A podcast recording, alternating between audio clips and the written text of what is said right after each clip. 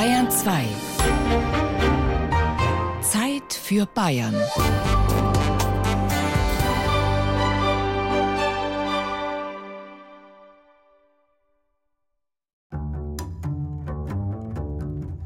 Und der Gerald Huber sagt ein herzliches Grüß Gott. Daheim ist daheim und ganz was anderes als zu Hause.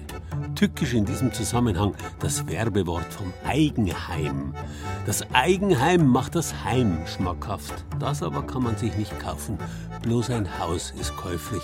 Das Heim, das ja auch in der Heimat drin steckt, muss man schon haben oder sich entsprechend einrichten. Und deswegen, als Beispiel gewissermaßen, erzählen wir heute von gelungenen Heimaten, von guten Häusern, die den Rahmen bilden für solche Heimaten und von Künstlern, die sich in gar nicht einmal so besonderen Häusern ihre ganz spezielle Heimat eingerichtet haben.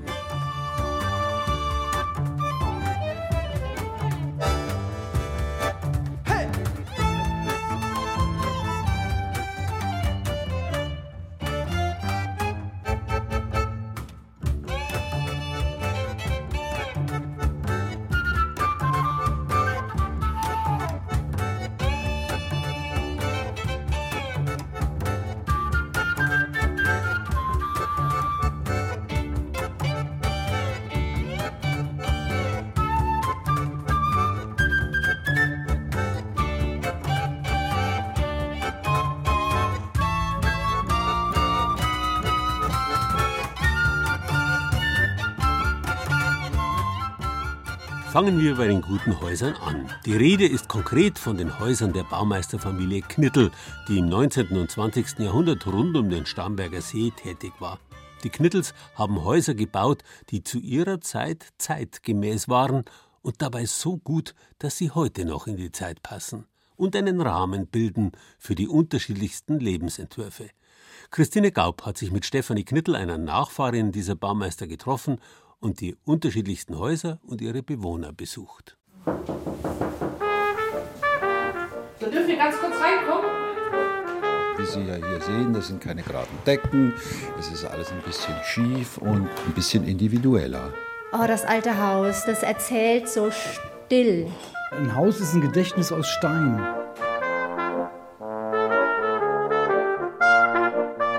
Das ist ein unglaublich tolles Gefühl, in so einem Haus leben zu können, das so eine Vergangenheit hat. Alles beginnt mit Herzog Ludwig in Bayern. Stefanie Knittel ist die letzte Nachfahrin der Baumeisterfamilie Knittel am Starnberger See. Sie hat die Geschichte ihrer Familie erforscht und in einem Buch dokumentiert. Und diese Geschichte der Baumeister beginnt 1864. Herzog Ludwig in Bayern Sohn von Herzog Max in Bayern und ältester Bruder der späteren Kaiserin Sissi, ist auf der Jagd in Tirol, in Weißenbach, dort, wo jeder zweite Knittel heißt.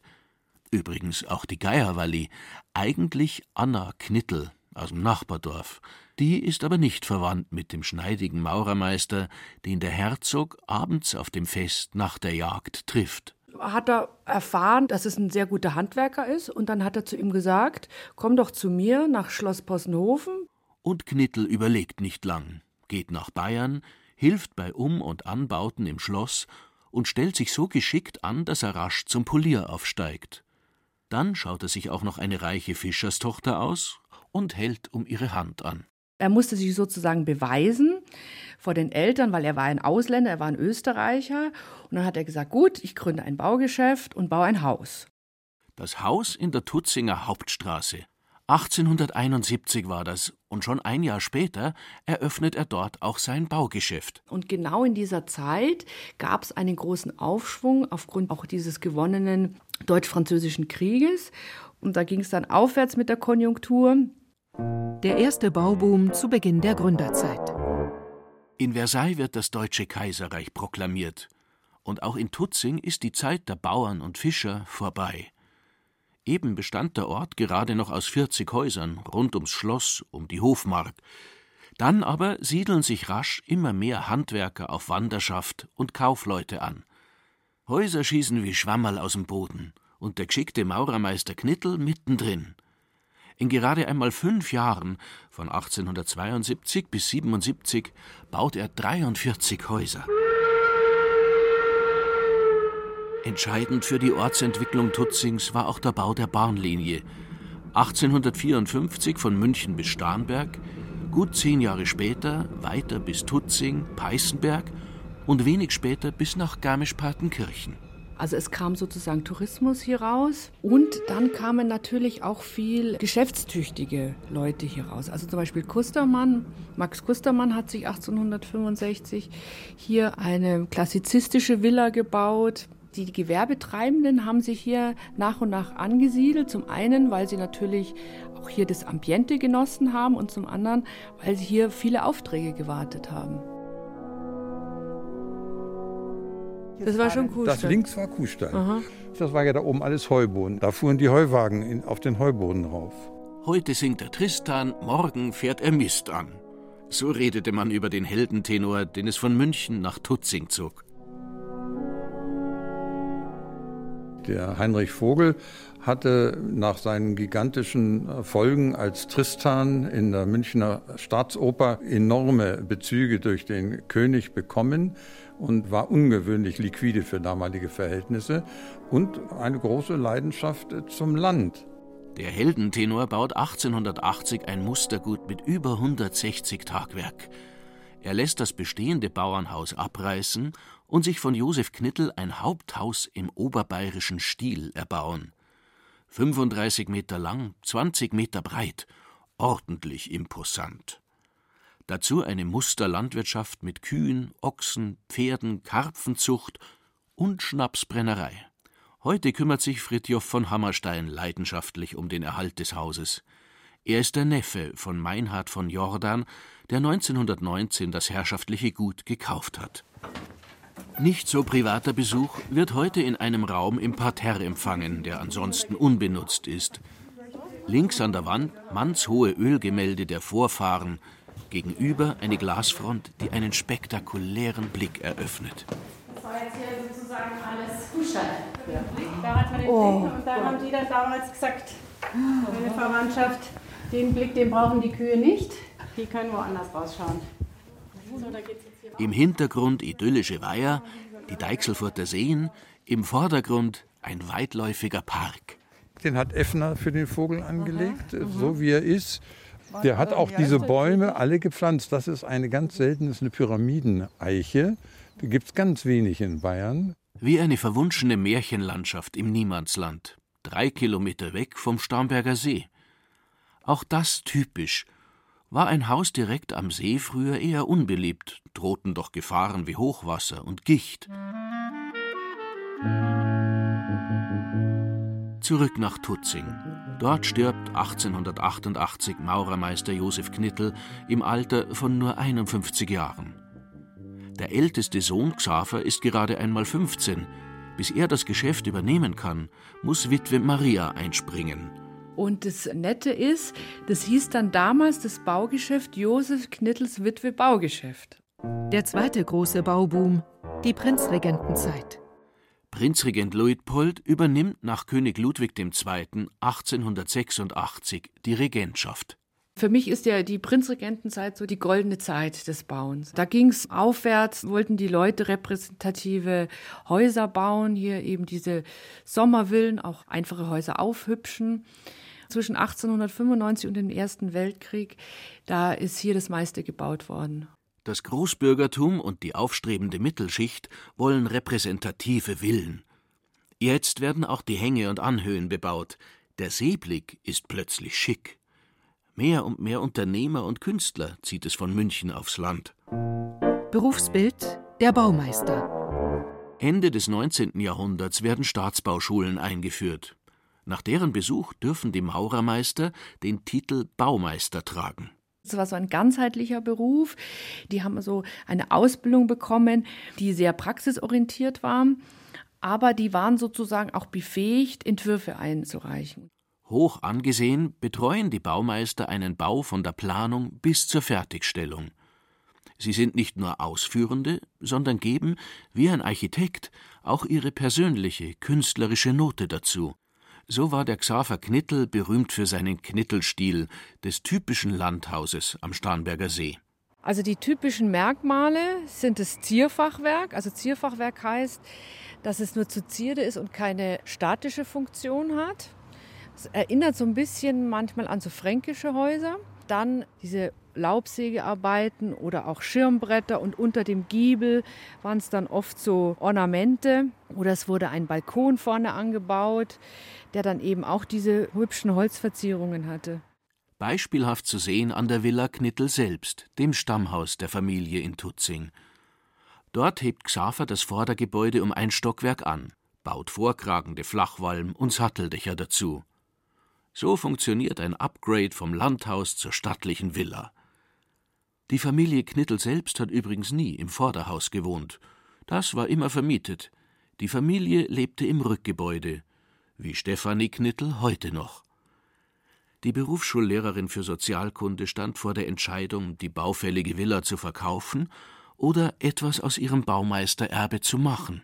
Meine Eltern haben ja auch viel rausgerissen, was ja schade war, aber das war einfach dieser Zeitgeist in den 70er Jahren. Da wollte man eben diese Kachelöfen nicht mehr und man wollte diese Böden nicht mehr und dann war alles Plastik und praktisch. Und da habe ich mir halt dann die Frage gestellt, ich habe jetzt die Möglichkeit, das wieder weitgehend so hinzubekommen, wie es mal war.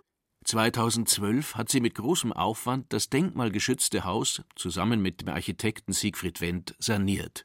Er ist auch jetzt gerade noch mal da, extra aus Frankfurt gekommen, um den alten Pferdestall von 1905 hinterm Haus zu sanieren. Hier ähm, der Eingang vom Rossknecht. Und das ist eigentlich wunderschön, ja. Wunderschön. Und diese roten Farben, dieses Altrosa. Und also die hatten noch ein Gespür, was so zusammengeht. Ja. Das war so ein ganz einfaches Zimmer. Kunstvolle Ornamente im Stallboden farbenreiche Wandmalereien in der Schlafstube des Rossknechts. Diese Baumeister und Handwerker lieben ihren Beruf ganz offensichtlich. Überhaupt sind Leben und Arbeit deutlich weniger voneinander getrennt als heute.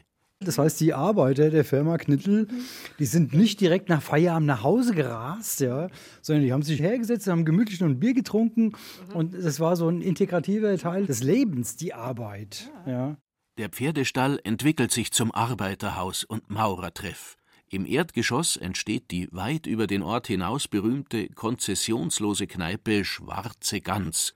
Da gehen in der Woche schon einmal 40 Tragel Bier weg. Hierher kamen auch die Arbeiter von der Kiesgrube, dem Kunstschlosser, dem benachbarten Sägewerk. Überhaupt haben die Gewerke untereinander viel stärker zusammengearbeitet. Wie lief das praktisch ab? So ein Baumeister um 1900 konnte ja nicht kurz in den Baumarkt fahren und schnell noch einen Sack Kies oder Mörtel kaufen. Es war sozusagen existenziell für einen Baumeister, eine eigene Kiesgrube zu haben. Und in dieser Kiesgrube war ein ähm, sogenanntes Quetschwerk oder Schotterwerksanlage. Da wurden also die Steine, dieses Schüttgut, zermalmt und in verschiedenen Korngrößen dann weiter verarbeitet. Auch daraus macht Xaver Knittel ein gutes Geschäft in Zeiten des Baubooms. Er handelt mit den Baustoffen und auch mit eigens von ihm entworfenen Bauteilen wie Zaunpfosten, Laternenpfählen oder Steintrögen. In ihrer Hochzeit um die Jahrhundertwende realisiert die Baufirma Knittel 250 Bauprojekte in grad mal 13 Jahren und beschäftigt über 350 Mitarbeiter. Lohnbarone nennt man die Baumeister damals. Vieles war eben handgemacht.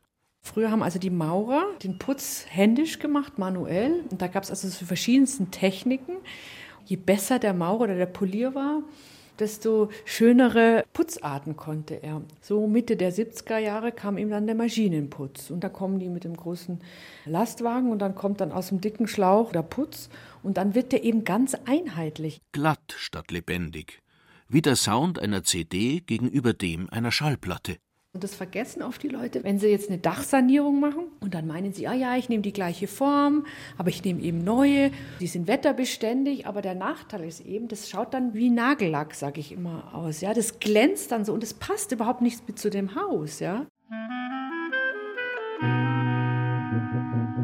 Das Haus hat auch eine ganz spezielle Akustik, also wenn Sie Musik hören, oder eine Atmosphäre, weiß nicht, Licht äh, in der Landschaft steht, also am Waldrand äh, mit Blick auf den See. Schöner kann man es eigentlich kaum haben. Das Landhaus Derix am oberen Ortsrand von Tutzing, 1914 von Xaver Knittel gebaut, ist ein typisch regionales Landhaus der Zeit. Zunächst bloß als Sommerhaus gedacht, ohne Heizung. Also das Haus hat eine ganz besondere Atmosphäre. Ich weiß auch nicht, ob das jetzt dieser knarzende Boden ist, ob es diese Fenster, die alten sind. Es hat ein Lebensgefühl für mich, so wie die Öfen, die eben äh, Wärme ergänzen. Heute lebt in dem alten Landhaus Marion Gwiazda, selbst Architektin. Auch wenn sie es heute anders bauen würde, fühlt sie sich unheimlich wohl in dem mit viel dunklem Holz gebauten Landhaus mit Erker und Ständerwerk. Nach dem Krieg, ich habe hier gelebt. Ich bin also mit einem Jahr aus München, da waren Bomben bei uns aufs Haus gefallen. Sagen wir von 45 bis 54 in dem Haus gewohnt. Ich war sehr, sehr froh, hier wieder äh, einzuziehen. Die Künstler kommen. Das ist hier einmal eine mit meinem Vater hier auf dem Balkon und mit Christian Morgenstern. Der war gut mit ihnen befreundet. Das muss also so um 1910 etwa gewesen sein. Er hat versucht, die Ehe meiner Großeltern zu, zu retten und da sieht man sie bei in ein ernsthaftes Gespräch vertieft. Christian Frexer, Enkel der Dichterin Margarete Beutler. Er kommt so oft er kann von Hamburg in das Landhaus in Seeheim bei Münsing. Hier am Ostufer hatte die Bautätigkeit deutlich später eingesetzt mussten doch alle Materialien, außer Holz, erst einmal per Schiff vom Westufer hergeschafft werden. Und hier am Ostufer gibt's auch noch günstigere Häuser, weil keine Bahn hinfährt. Margarete Beutler kauft 1920 das von Xaver Knittel erbaute kleine Waldhaus. Christian Morgenstern war es übrigens nicht gelungen, ihre Ehe zu retten. Margarete Beutler bleibt alleinerziehend und ähnlich wie Franziska Gräfin zu Reventlow verkehrt auch sie in der Münchner intellektuellen Szene, in der Münchner Bohème. Eine Zeichnung von Erich Mühsam, den sie bereits aus ihrer Berliner Zeit so um 1900 herum kannte. Der Kontakt blieb wohl erhalten. Nachbarn glaubten zu wissen, dass sie ihn versteckt habe wo er verfolgt wurde.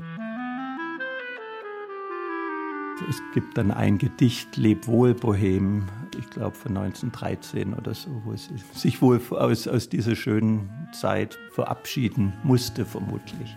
Für die freischaffende Künstlerin wird es immer schwerer, sich ihren Lebensunterhalt zu verdienen.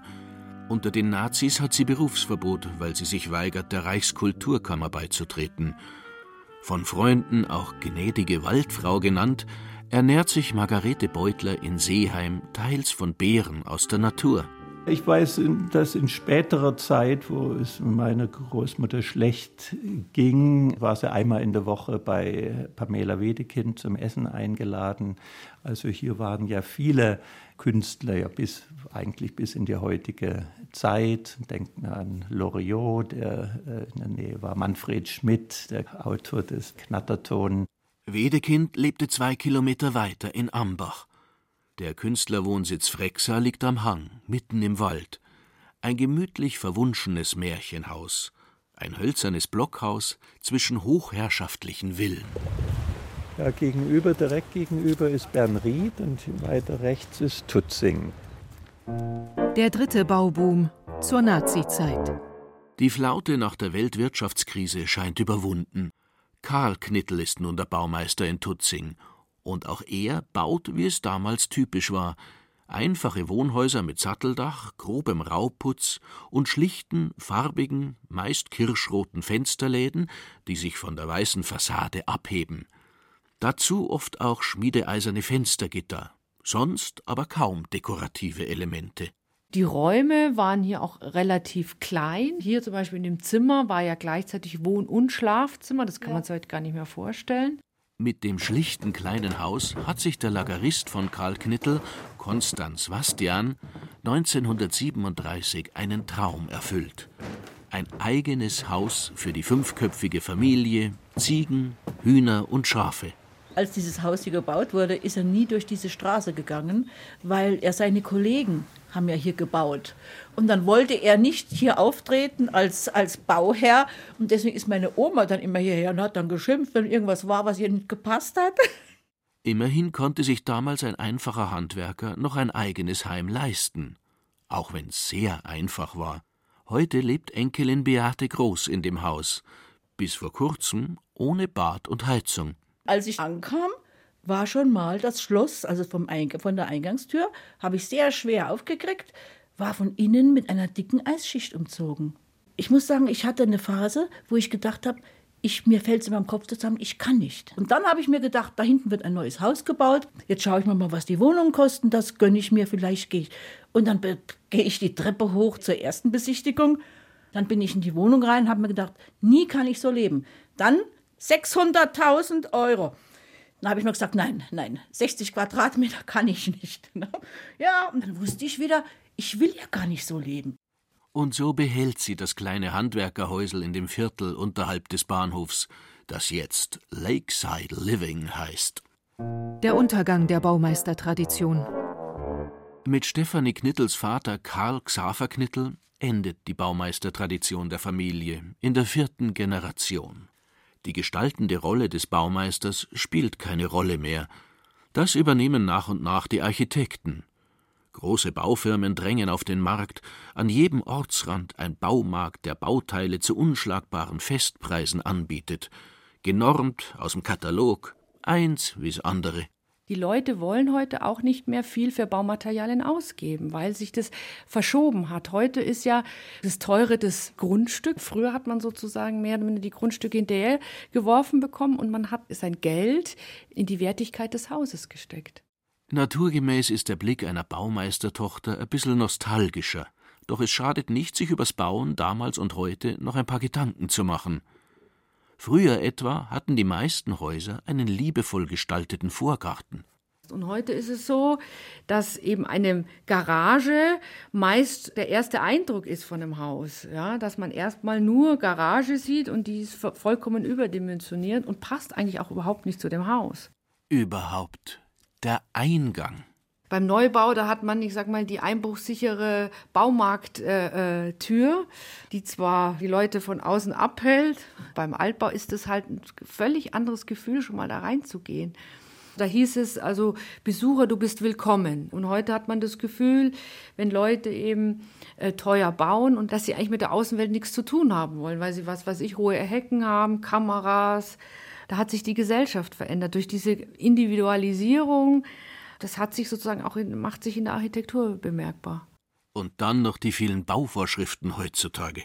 Zum Beispiel kann man heute, wenn Sie mehr als zwei Wohnungen im Haus haben, dürfen Sie kein Holztreppenhaus mehr machen, aufgrund des Brandschutzes. Und das ist auch der Grund, warum dann eben dann der China-Granit da reinkommt. Bauen. Damals und heute. Das, was die Bauleute früher für ihre Kunst aufgewendet haben, also für Fassadenkunst oder Bemalung, diese Kosten, die stecken wir heute in die Technik. Am besten ist da so ein Haus voll durchdigitalisiert und sie rufen dann quasi schon vom Auto aus an, ist der Kühlschrank voll. Das kostet ein Wahnsinnsgeld, macht uns irrsinnig abhängig. Wie nützt mir so ein heutiges Gebäude, was ein Hightech-Gebäude ist, ja, wo ich die Hälfte der Kosten für Markisen und Sonnenschutz und Sichtschutz brauche, wenn ich im Wohnzimmer rumlaufe? Aber lohnt es sich wirklich, alte Bauten mühevoll zu sanieren? Also das habe ich keine Minute meines Lebens bereut. Das war die beste Entscheidung, die ich jemals in meinem Leben getroffen habe. Weil man muss sich vorstellen, sanierter Altbau ist also aus meiner Sicht noch viel, viel wertvoller als Neubau. Ja? Weil heute rechnet man mit Neubau 30, 40 Jahre. Ja? Und ähm, ja, dann kommt er wieder weg. Und ja, das Haus, das steht jetzt schon ähm, 150 Jahre. Stilvoll hat Stefanie Knittel die Familienvilla saniert. Und die jetzigen Mieter danken es ihr. Hallo, nicht erschrecken. Im Vordergebäude unter anderem eine Psychotherapiepraxis. Das ist auch das, was eben meine Klienten sagen, egal mit was für einem Päckchen man hier ankommt, sage ich jetzt mal. Man kommt rein und fühlt sich wohl. Und das noch vor der Therapiestunde. Ein Stockwerk drüber sind Räume der Stiftung Tabaluga. Dort werden junge Erwachsene betreut mit schwieriger Kindheit. Der Boden darf knarzen. Ich finde, so ein Haus darf leben, weil wir arbeiten mit Menschen hier. Da knarzt auch manchmal was. Stammhaus von Tabaluga ist das Gabrielenheim am Ortsrand von Tutzing. 1875 erbaut, selbstverständlich von Josef Knittel, jetzt eine Einrichtung für 21 Kinder und Jugendliche mit posttraumatischen Belastungsstörungen. Also wir suchen für unsere Stiftung bewusst alte, schön renovierte Häuser, weil wir damit dann wirklich einen Kontrapunkt zu den Herkunftslagen der Familien haben. Also die Kinder, die zu uns kommen, sind aus dem sozialen Brennpunkt. Die können in einer Umgebung aufwachsen, die auch durchaus, denke ich, heilend wirkt. Die Häuser, die Umgebung, die Gärten. Auch Stefanie Knittel und Architekt Siegfried Wendt sind überzeugt. Häuser prägen uns. Häuser speichern auch Leben. Das ist auch eine energetische Geschichte. Ne? Also sie geben ihre Körperwärme ab, sie geben auch ihre Gedanken ab. Also das ist äh, auf einer feinstofflichen Ebene ist es so. Es ist höchstwahrscheinlich schlecht nachweisbar oder nicht nachweisbar, aber jeder Mensch weiß das, spürt es. Was in diesen Wänden ist, da ist ja unglaublich viel Geschichte gespeichert. Also diese ganzen Biografien über guten und schlechten Zeiten. Also ob es Freude, Trauer, Erfolg oder auch Misserfolg oder Geburt, Tod. Das ist ja alles in diesen Häusern, lebt es ja mit. Und, und ich finde, das ist ein unglaublich tolles Gefühl, in so einem Haus leben zu können, das so eine Vergangenheit hat.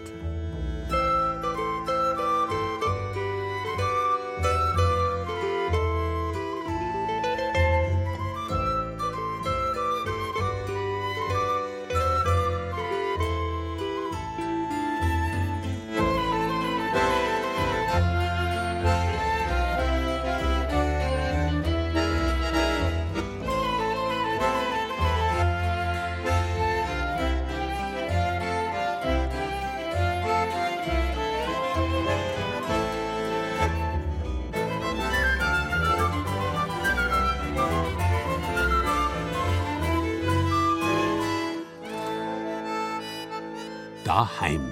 Interessant an dieser Zusammensetzung ist die Vorsilbe da. Sie heißt ursprünglich dar, hat also mit dem normalen da nichts zu tun. Dar wie in dar bringen. Wenn ich etwas dar bringe, dann bringe ich dieses etwas an einen bestimmten Ort. Folglich ist Darheim der Ort, wo ich hingehöre, wo ich hineingehöre. Das ist nicht unbedingt da, wo ich gerade hause. Umgangssprachlich bedeutet das Wort mit etwas hausen so viel wie mit etwas schlecht umgehen. Leute, die keinen Wert auf ihr Wohnumfeld legen, hausen auch. Doch die sind in der Minderheit. Die große Mehrheit will sich, wie es heißt, schön einrichten. Wobei die meisten es so machen, wie es der Nachbar oder der Freund auch macht. Viele glauben auch den Glücksversprechen von Einrichtungshäusern. Wieder andere, wenn sie Geld haben, bemühen Innenarchitekten, heute Interior Designer genannt mit höchst unterschiedlichen Ergebnissen. Dabei ist es ganz einfach. Häuser, wenn sie gut sein sollen, brauchen Persönlichkeit, das Unverwechselbare von Menschen, die sie prägen. Ganz besonders deutlich wird das im Fall des sogenannten Künstlerhauses, wie zum Beispiel des Lehnbachhauses oder der Stuckvilla in München. Doch es gibt noch unzählige andere, die nicht so bekannt sind. Sarah Koschamos hat neben einem klassischen Künstlerhausmuseum ein bewohntes, ein umstrittenes und ein noch verborgenes Künstlerhaus besucht.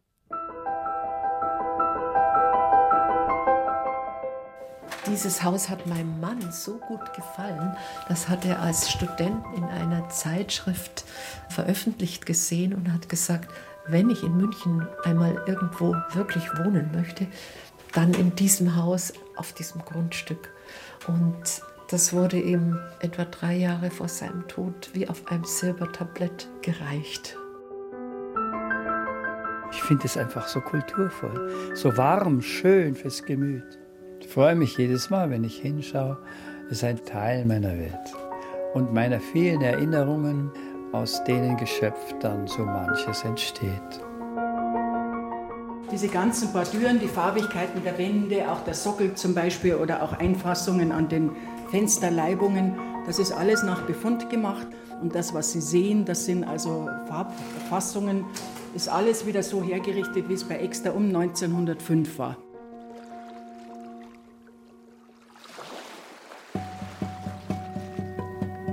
Der Chiemsee wurde im 19. Jahrhundert ein Malersee. Vor allem aus München strömten die Künstler in den Chiemgau, um die bei städtischen Sammlern so beliebten Berge, Schiffe, stürmischen Überfahrten, Seen und Alpen zu malen. Zu den bekanntesten Künstlern dort zählte Julius Exter. 1863 in Ludwigshafen geboren, kam er über Nürnberg nach München, war Mitbegründer der Münchner Sezession, einer Vereinigung von avantgardistischen Malern, und gehörte neben Franz von Stuck zu den großen Malerfürsten um 1900. Im Jahr 1898 war Exter das erste Mal in Übersee am Chiemsee, mietete sich in einen Bauernhof am See ein und kaufte sich vier Jahre später das frühere Strickerhaus, ein altes Bauernhaus aus dem Jahr 1554, das heute, wieder liebevoll rekonstruiert, als Julius Exter Haus zu besichtigen ist. Ein gerader Kiesweg führt durch die Blumenbeete. Rosensträucher am Wegesrand, betörender Duft. Dahlien in Rot, Orange und Gelb blühen schon seit Exters Zeiten hier, wie sich in dem Ausgabenbuch des Malers nachvollziehen lässt. Nelken, Verbenen, Gartenhibisken, Kornblumen, Gladiolen und Zinnien, viele Pflanzen, die sich in Chiemgauer Bauerngärten bewährt haben, doch ganz anders angeordnet. Der Hintergrund dieses Gartens ist wie bei Claude Monet oder bei Liebermann oder Nolde. Es wurde modern die Plenärmalerei, die Freilichtmalerei. Man wollte draußen im Freien arbeiten, man wollte Emotionen einfangen. Das ist der Hintergrund für alle diese Künstlergärten. Und einer davon war eben auch Extra. Der hat sich quasi nicht einen Garten gebaut, um gemütlich drin zu sitzen oder irgendetwas, sondern er hat sich einen Garten gebaut, wie er ihn später malen wollte. Monika Kretzmer, die Leiterin des Hauses, ist den umgekehrten Weg gegangen, hat sich an Gemälden orientiert und hat Exters Lieblingsmotiv, seinen 240 Quadratmeter großen Künstlergarten, wieder in Natur verwandelt. Was Besonderes, was andere Leute nicht machen, sind diese hellroten Geranien. Da kaufe ich jedes Jahr im Frühjahr schon blühende Geranienstämme und äh, die setze ich dann in die Erde. Eigentlich sind Geranien zu schade für solche Blumenbeete, aber ich tue sie trotzdem rein, weil ich das helle Rot brauche. Auf den extra Gemälden ist immer wieder helles Rot drauf. Und das ist ja der Versuch, nach extra Gemälden wieder diesen Blumenweg zu gestalten. Und da gehört dieses helle Rot einfach unbedingt rein. Im Erdgeschoss des Künstlerhauses angekommen, steht Monika Kretzmer vor Exters leuchtenden Ölgemälden. Das ist auch ein Geheimnis dieser Extrabilder. Die Landschaften öffnen sich erst, die werden Kilometer tief und weit und fangen an zu leuchten, in dem Moment, wo sie ausreichend Entfernung haben. Wenn sie zu nah dran sind, dann ist diese dritte Dimension verloren, die sehen sie einfach nicht. Ja. Diese Faszination, die Magie dieser Farben hat auch mit Abstand zu tun. Oben in den großen Formaten, da macht man es instinktiv dann, aber bei den kleinen erwartet man es nicht. Habe ich recht? Natürlich hat Monika Kretzmer recht. Seit nunmehr schon 39 Jahren kümmert sie sich ehrenamtlich um das Künstlerhaus am Chiemsee und führt mit so viel Liebe und Leidenschaft durch die rund 300 Quadratmeter des alten Bauernhauses, dass so mancher Besucher sie schon als Frau Exter tituliert hat. Ganz interessant ist eigentlich auch, wenn Besucher das erste Mal kommen, dass die so ein kleines Provinzmuseum erwarten und dann völlig baff sind, dass wir hier einen Maler von europäischer Qualität haben. Das ist ein Maler, der sich mit den Besten Europas messen kann. Viele seiner Gemälde sind im Umkreis von nur einem Kilometer entstanden. Der Künstler malt sogenannte Nicht-Motive. Von ihm gibt es keine Fraueninsel, keine Fischersfamilie, keine Wolkenstimmung, keine zwitschernden Vögel, sondern ein Stauwehr, einen Kahn, eine Brücke, einen Entwässerungsgraben, den Chiemsee, Berge, einen Baum am Wegesrand, alles ohne besondere Bedeutung. Sein Instrument ist die Farbe. Er malt grün in grün, theoretisch langweilig. Bei Exter Donnerschlag, Gewitterregen. Wie Exter mit Farbe umgeht, so malt man nicht, sagt der Malerkollege Franz von Defregger über ihn. Doch der Farbenfürst, wie schon Zeitgenossen Julius Exter nannten, blieb sich treu. Violetter Himmel, glutrote Strände, das Wasser leuchtend grün. Wie jeder See hat auch der Chiemsee sein eigenes Licht. Nach einem starken Regenfall kann er dunkelgrün aussehen, am Abend gar silbern und weiß. Es hängt viel vom Wetter ab und natürlich von Exters Stimmungslage. Manche Bilder springen einen regelrecht an. Die sind ja zum Teil aggressive Bilder, ja, da stecken Gewalten drin, unheimlich viel Spannung und Emotion. Ich bin überzeugt, Exter wäre in der schlechten Zeit, Erster Weltkrieg danach, wenn er da nicht hätte malen können, ja, der wäre gewesen wie ein Dampfkochtopf, wo das Ventil zu ist, ja, der wäre explodiert. Vielleicht wäre er in Gardasee gelandet. Julius Exter war ein schwieriger Charakter, streng zu sich und seiner Familie, gewissermaßen ein Haustyrann, völlig auf seine Malerei fixiert. Seine Malstube durfte keiner betreten. Sein Lebensinhalt einzig und allein die Kunst. Diese Bilder berühren einen. Es ist ganz selten, dass jemand rausgeht und nichts sagt. Die meisten Leute müssen irgendwas sagen dazu. Manche sagen auch, das ist mir zu farbig, aber das sind vielleicht ein Prozent. Und eine Dame hier aus Übersee, es ist eine Bäuerin, die hat es auf den allerkürzesten Nenner gebracht. Die kam runter zu mir, ich war unten im Flur gestanden. Dann schaut sie um die Ecke und sagt, weißt du was, der Extra, der geht mitten ins Herz. Und eine Herzensangelegenheit ist das alte Exterhaus für Monika Kretzmer. Nur, wie lange wird sich die 72-Jährige noch darum kümmern können? Sie verweist auf die bayerische Schlösser-, Seen- und Gärtenverwaltung. Ich bin zu dem Schluss gekommen, diese Aufgabe, die müssen die selber lösen. Aber ich setze alles daran, damit Exter nicht wieder vergessen wird. Ich habe früher noch immer im Sommer eine Ausstellung mit Gemälden lebender Maler gezeigt. Und jetzt konzentriere ich mich in der Hochsaison voll auf Exter, dass der so bekannt wird, dass das Haus nie wieder geschlossen werden kann. Ich denke jetzt noch nicht an Abschied, aber ich mache mir da durchaus Gedanken. Das, was ich tun konnte, habe ich getan. Das Haus also zum einen gesichert als Museum und zum anderen dafür gesorgt, dass Exter sehr bekannt geworden ist und dass seine Bilder heute wirklich in ihrem Wert erkannt werden. Und viel mehr kann ich nicht tun. Schloss Herrn Chiemsee, das war für mich unvorstellbar. Sowas brauchst du auch, wenn du groß bist. Sehen Sie, und dieser riesige Wunsch, der hat sich in diesen bescheidenen Formen, soweit es halt möglich war, erfüllt und damit bin ich sehr zufrieden. Auch wenn das Haus nicht am Chiemsee steht und auch nicht im Tegernseer Tal, woher seine Familie stammt, hat sich Bernhard Kühlewein zusammen mit seiner Ehefrau Ortrun in der Nähe von Landshut ein Künstlerparadies geschaffen. Wir sind jetzt 50 Jahre verheiratet und fast genauso lang leben wir hier. 81 Jahre ist Kühlewein jetzt alt. Er hat ein reiches Künstlerleben hinter sich. Studium an der Kunstakademie München, Stipendien, öffentliche Großaufträge, Entwürfe für Glasfenster, Buchillustrationen, Porzellanmalereien für die Firma Rosenthal und vieles mehr. Hier, in völliger Abgeschiedenheit, hat es Jahrzehnte gebraucht, um aus dem alten Bauernhaus einen Wohntraum zu verwirklichen. Ich habe das Haus in seinem Ursprung nicht gebaut. Das ist 1870 entstanden und wurde immer wieder umgebaut. Und die letzten Umbaumaßnahmen habe ich im Laufe der Jahrzehnte nach meiner Vorstellung innen als auch außen getätigt. Ja, das ist mein Hund. Die Anna ist es, gell Anna, da hörst, ja. Aha, da kommt meine Frau. Jetzt kommen wir erst einmal. Durch den ehemaligen Saustall geht es durch ein niedriges Gewölb ins Esszimmer. Fenster fehlen. An den Wänden dunkle Tapetenmuster, darüber, dicht gedrängt, die Farben von Bernhard Kühleweins Ölgemälden.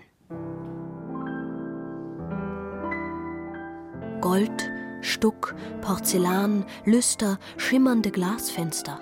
Auf Deckengemälden lugen kleine Faune verschmitzt zwischen einem Blütenmeer aus gelben Schwertlilien, blauem Rittersporn und Rosen hervor, und auf schweren Stoffvorhängen ranken sich die gleichen Rosensträucher wie auf der Tapete.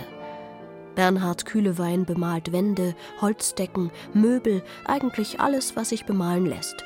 Das Leben sei gewöhnlich genug, betont der Künstler, daher mag er es gern extravagant. Festlich ist das Stichwort.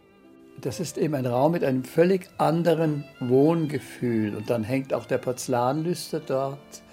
Und man sagt, das passe nicht zu meinen Bildern. Ja, warum denn nicht? Das passt oder nicht nach Meinung anderer, geht er mich nichts an. Ich will es so und mir gefällt es so. Bernhard Kühleweins Künstlerpersönlichkeit ist unverwechselbar selbstbewusst. Der 81-Jährige wirkt ausgesprochen jugendlich, klein und drahtig die Figur, seine hohen Wangenknochen erinnern an einen asiatischen Heiligen. Rührig führt er durch die Wohnräume und den Saal, in dem einst legendäre Kostümfeste gefeiert wurden. Ich habe nicht geduldet, dass da einer mit der Nietenhose kommt, mit Turnschuhen, auch wollte keine Rollkragenpullover, sondern ich habe ein Thema ausgegeben und nach diesem Thema hatte man sich zu richten. Und meine Frau sagte, wenn du so streng bist und die Leute dann auch nicht reinlässt, wenn sie dem nicht sind, dann fasst du keine Freunde mehr. Das Gegenteil war der Fall. Ich wusste ja, die Leute waren beleidigt, wenn sie nicht eingeladen worden sind. Wir haben so viele Leute gekannt, gell? also 150 leicht und mehr in aller nächster Nähe. Dann kommen noch die aus München weiter weg, die extra gekommen sind und dann drüben im Gasthaus übernachtet haben, dass wir manchmal drei Feste hintereinander gefeiert haben. Die Musikanten haben beim dritten Fest dann gesagt, das können wir jetzt gar nicht glauben, dass wir jetzt dann nicht mehr rauskommen zum Spielen, wenn das jetzt Schluss ist mit den Festen. Ja, ist jetzt Schluss. Ja, die Leute, die ich mag, gibt es zum Teil nicht mehr. Und die Jungen kenne ich nicht, zumal die auf dem Gebiet vielleicht auch etwas unbeweglich sind. Wo gibt es heute noch wirkliche Kostümfeste? Alles erinnert an vergangene Zeiten. Hier eine antike Wanduhr aus der Familie, dort ein Renaissance-Schrank aus dem 16. Jahrhundert. Perserteppiche zieren den Boden. Damals kostspielig. Heute haben sie nur noch einen ideellen Wert. Wir haben zum Glück einige geerbt. Der ist so abgetreten, der ist noch von meinem Urgroßvater. Und da saßen meine Eltern zu Tisch und mein Großvater und war immer unter uns und ich, wir als Kinder. Und den habe ich dann bekommen. Und ja, er ist ein, ein runtergetretener Fetzen, würde man jetzt sagen, aus ästhetischer Sicht. Aber es gibt für mich auch eine gewisse Ehrfurcht.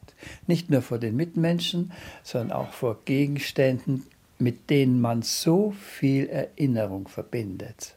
Zum Glück ist meine Tochter auch so veranlagt. Das ist ja sowieso ein Wunder. Tochter Katharina wird das Wohnparadies einmal gehören, samt Einrichtung und Gemälden an den Wänden. 48 der großformatigen Ölgemälde besitzen bereits die Museen der Stadt Landshut. Künftig werden es noch mehr. Das heißt, ich habe auf dem Weg über Herrn Dr. Franz Niehoff einen Vertrag dass ihm diese großen Bilder alle gehören. Und wenn meine Tochter eins will, dann kriegt sie es, aber die anderen kommen alle dahin. Die Zukunft des Gesamtkunstwerks Kühlewein scheint gesichert zu sein. Ein Glücksfall, das weiß auch Franz Niehoff. Er leitet die Museen der Stadt Landshut und hat derzeit mit dem künstlerischen Nachlass des weltberühmten Bildhauers Fritz König allerhand zu tun. Im niederbayerischen Hügelland hat sich König sein irdisches Paradies erbaut. Wir stehen hier im Zufahrtsbereich des Ganselbergs, schauen nach Osten auf den 15 Tonnen schweren Granitfindling, den König Eisbär genannt hat. Und wenn man Winteraufnahmen mit Schnee vor Augen hat, dann ist es in der Tat eine Figuration, die einem Eisbär verwandt ist. Das war eben nicht nur ein legendäres Künstlerhaus, wo also der König residierte, sondern es war auch ein Arabergestüt mit diesen feenhaften Arabern, die es dort bis zur Weltgeltung brachten. Franz Niehoff erzählt von dem einst magischen Ort für Zwei- und Vierbeiner. Auch Ganselberg war ein Gesamtkunstwerk aus Bauten, Wiesen und Wäldern und den im Freien aufgestellten Skulpturen. Der Künstler Fritz König überließ dabei nichts dem Zufall. Alles hatte seinen festen Platz das Wohnhaus mit seinem Atelier, Lebensraum und Werkstatt zugleich. Seit den späten 60er Jahren gesellten sich nach und nach als Nebengebäude die Afrika-Halle, das Gestüt und die Kugelhalle dazu. Extra gebaut für sein zweifellos berühmtestes Werk, eine Bronzeplastik, die sogenannte Kugelkaryatide, die auf der Plaza des New Yorker World Trade Centers platziert wurde. Entstanden hier im Kosmos Ganselberg, inmitten einer Menagerie aus Araberpferden, Bernardinern, Katzen und Pfauen. Als ich das erste Mal hier war, waren hier etwa 50 Pfauen. Also die stolzierten hier äh, rum, je nach Jahreszeit, schlugen die Räder und saßen in den Bäumen oder auf den Dächern und machten einen ohrenbetäubenden Lärm, sodass man also sich wirklich dran gewöhnen musste.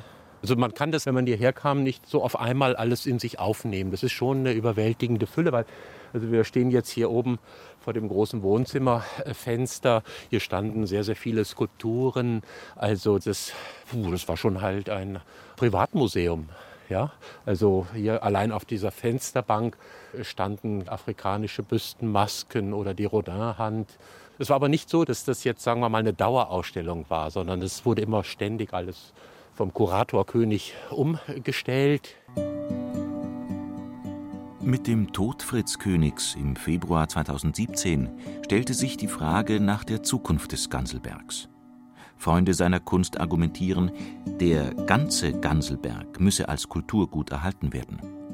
Dazu gab es Streit zwischen der Stadt Landshut und der Stiftung Fritz König.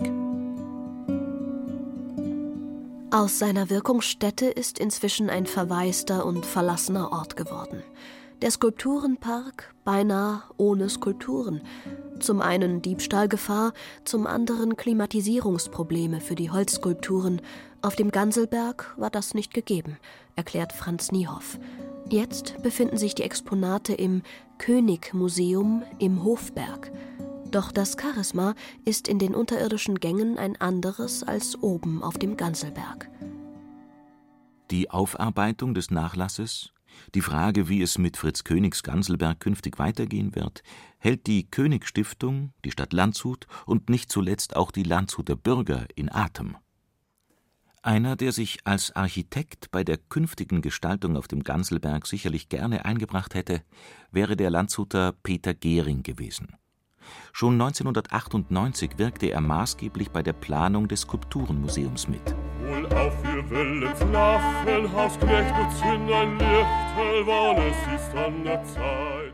Peter Gehring hatte außergewöhnliche Fähigkeiten und einen ungeheuren Schaffensdrang. Er war Architekt, Bildhauer, Maler, Zeichner und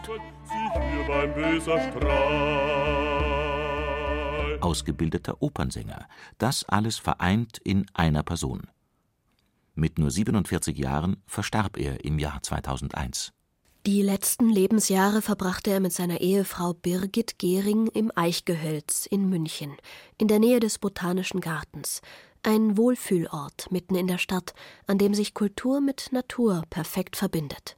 Seiner Ehefrau ist es zu verdanken, dass die Kunst von Peter Gehring im Wohnhaus und Garten ausgestellt wird. Als mein Mann gestorben war, hat er dieses umfangreiche künstlerische Werk zurückgelassen wenn er früher gefragt wurde, ja, wann möchtest du denn mal deine Werke der Öffentlichkeit zeigen, dann hat er immer gesagt, ja, wenn ich irgendwann mal viel Zeit habe später. Und dann hat er spaßhaft hinzugefügt, da komme ich dann mit einem Knalleffekt raus. Die Zeit war ihm eben nicht mehr gegeben, jetzt lag die Verantwortung in meinen Händen. Und auf einmal stand alles schon eingerichtet vor meinem geistigen Auge. Ich brauchte es nur noch umzusetzen. Und so ist das Museum entstanden. Das Haus und die Gartenanlage stehen mittlerweile unter Denkmalschutz und bilden zusammen mit dem Museum ein Gesamtkunstwerk. Vor vier Jahren wurde das Museum Peter Gehring eröffnet. Eine nackte Frau mit schulterlangem, wallenden Haar sitzt auf dem Boden, einen Arm nach hinten gestützt, der andere zwischen ihren angewinkelten Beinen. Was fehlt, sind ihr Gesicht und ihr Bauch. Wirklich ungewöhnlich, dass Peter Gehring bei fast all seinen Bronzeskulpturen den Rumpf weglässt. Ein scheinbar leerer Raum, der aber durch sein Fehlen den Ausdruck und die Spannung der Figuren erhöht. Hier waren viele Kinder schon im Museum, die erzählen mir, wie sie schaut, ob sie traurig ist oder ob sie lacht. Sie können also, ohne dass ein Gesicht vorgegeben ist, ihren Ausdruck durch die Haltung, durch die Bewegung erkennen. Das ist ganz phänomenal. Wenn Sie sich bücken, sehen Sie, wie die Diagonalen sich hier schneiden, was da für Dreiecksräume entstehen. Und immer wenn Sie Ihre Position verändern, verändern sich die Räume. In einem lichtdurchfluteten Raum auf weißen Säulen hat Birgit Gehring die Skulpturen platziert. An den Wänden hängen sogenannte Readymates. Ihr verstorbener Ehemann hat aus unbedeutenden Fundstücken kleine, humorvolle Kunstwerke geschaffen. Gummis, Büchsenverschlüsse und Büroklammern klebte er collagenartig auf weiße Kärtchen, oft ergänzt mit ein paar Bleistiftstrichen, und schon tritt eine Figur hervor. Er hat für unterwegs manchmal das Wichtigste vergessen, aber ein Bleistift war immer in seiner Tasche. Und er hat auf alles gezeichnet, ob das ein Fahrschein war, ein Konzertprogramm, eine Serviette, wenn wir im Restaurant waren. Alles musste er herhalten. Er hat ununterbrochen geschaut und gezeichnet und hat alles gesehen und hat auch, was natürlich für ihn als Künstler ganz wesentlich war, auch hinter die Dinge geblickt.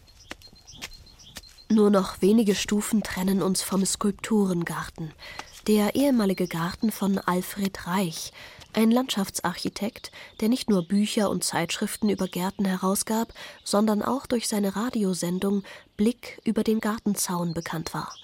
Alfred Reich gestaltete den 3200 Quadratmeter großen Garten im Eichgehölz ähnlich einer kleinen Schlossgartenanlage. Über 20 exakt geschnittene Buchsbaumkugeln, umgeben von efeu bewachsenen Mauern, alten Amphoren, Schmucklilien, Rosen, wohlduftendem Oleander und einem fünfstrahligen Springbrunnen. Andererseits sollte der Garten einen natürlich gewachsenen Teil, ja sogar etwas Waldähnliches haben.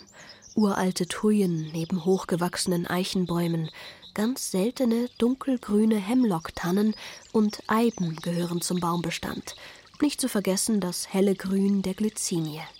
Darunter versteckt sich ein kleiner Brunnen, auf dem ein Liebespaar als kleine Skulptur Peter Gehrings versonnen seine Füße ins Wasser streckt. Die großen Bronzeskulpturen hat Peter Gehring schon zu Lebzeiten im Garten aufgestellt. Eine schwangere Frau ohne Gesicht, im Gras sitzende, liegende, sich räkelnde Frauen und tatsächlich eine schwebende Frau, als hätte sie einen Stuhl unter sich. Manchmal, wenn das Licht mit ihnen spielt, hat man das Gefühl, sie stehen gleich auf und wandeln durch den Garten. Alles in allem ein Dreiklang aus Gartenarchitektur, Kunst und Natur. Ein Blick ins Gästebuch des Museums bestätigt die faszinierende Wirkung, die von diesem Kleinod im Eichgehölz ausgeht. Hier habe ich das innere Wesen der Kunst verstanden. Wir werden die Welt mit neuem Blick betrachten. Ein Juwel an Licht, Form und Raum, heute entdeckt. Du gehst in Pinakotheken und Kunsthallen und übersiehst, dass Wunderbares, Bereicherndes zuweilen verborgen am Ende einer Sackgasse zu finden ist. Tief bewegt gehe ich und komme wieder. Ich gehe und komme wieder. Davon leben Häuser, vom Kommen und Gehen. Und wenn sie gut sind, dann erzählen sie davon, von diesem Kommen und Gehen von einzelnen Menschen, aber auch von Generationen.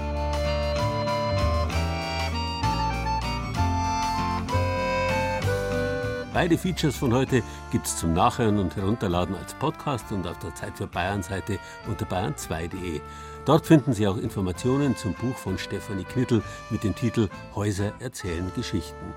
In Christine Gabs Stück über die Baumeisterfamilie Knittel sprachen Gudrun Skupin und Andreas Borcherding, Ton und Technik Regina Stärke. Im Feature von Sarah Koschamos über die Künstlerhäuser sprachen Johannes Hitzelberger und Laura Mehr. Ton und Technik Monika Xenger. Redaktion hat der Gerald Huber gehabt, der Ihnen noch ein schönes Wochenende wünscht.